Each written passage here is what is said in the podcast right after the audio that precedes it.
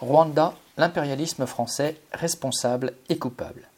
Il y a tout juste 27 ans, le 6 avril 1994, débutait le génocide des Tutsis au Rwanda. Si la dictature rwandaise put alors orchestrer le massacre de près d'un million de personnes, c'est parce qu'elle avait été aidée, armée et soutenue jusqu'au bout par l'État français.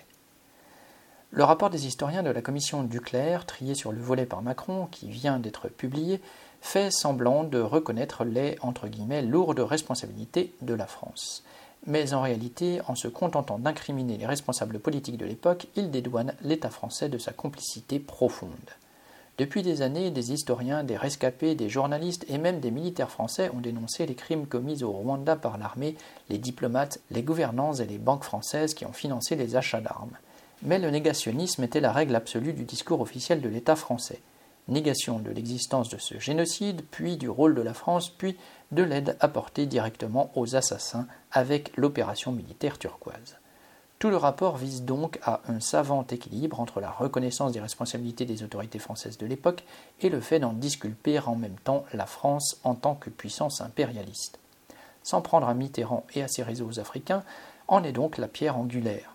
Ce n'est pas difficile, tant Mitterrand a été un des meilleurs défenseurs de la colonisation puis des intérêts français en Afrique après les indépendances. Ces ignominies africaines sont multiples. Son formatage intellectuel colonial, raciste et ethniste était total, et il n'avait pas hésité à affirmer en 1994, citation, Pour ces gens-là, un génocide, ce n'est rien. Fin de citation. Mais ce ne sont pas ses choix personnels, ses amitiés avec Abiyarimana et sa femme, ou ses préjugés immondes qui expliquent sa politique au Rwanda. Il n'était qu'un aspect secondaire de la domination impérialiste française dont tous les politiciens de l'époque étaient les serviteurs.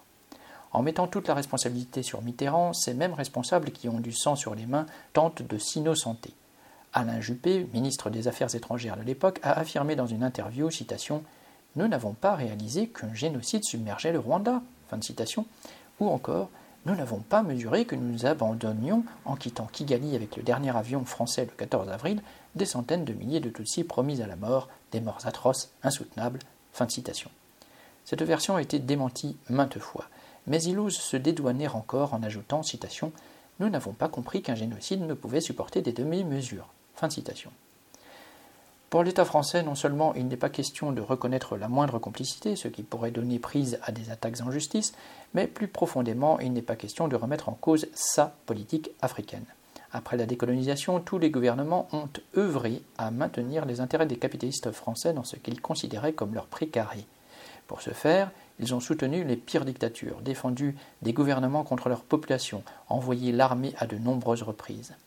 Le soutien du dictateur rwandais Habyarimana était un aspect de cette politique.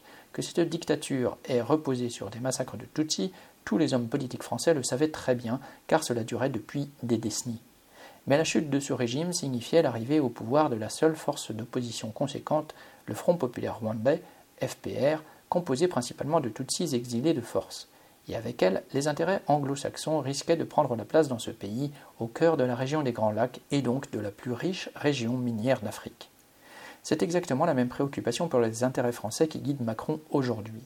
Depuis la victoire du FPR, la France a perdu pied au Rwanda et l'impérialisme français voudrait renouer avec le régime de son dirigeant actuel, Paul Kagame, et avec les affaires.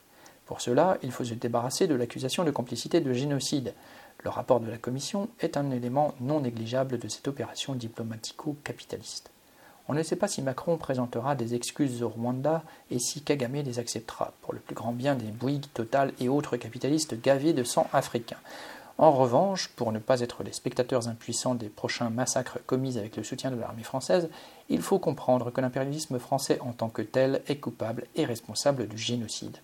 Aucune excuse officielle ne lavera ces crimes, combattre l'impérialisme français, la misère et la barbarie qu'il fait régner dans les trois quarts de l'Afrique est la seule façon de venger les morts.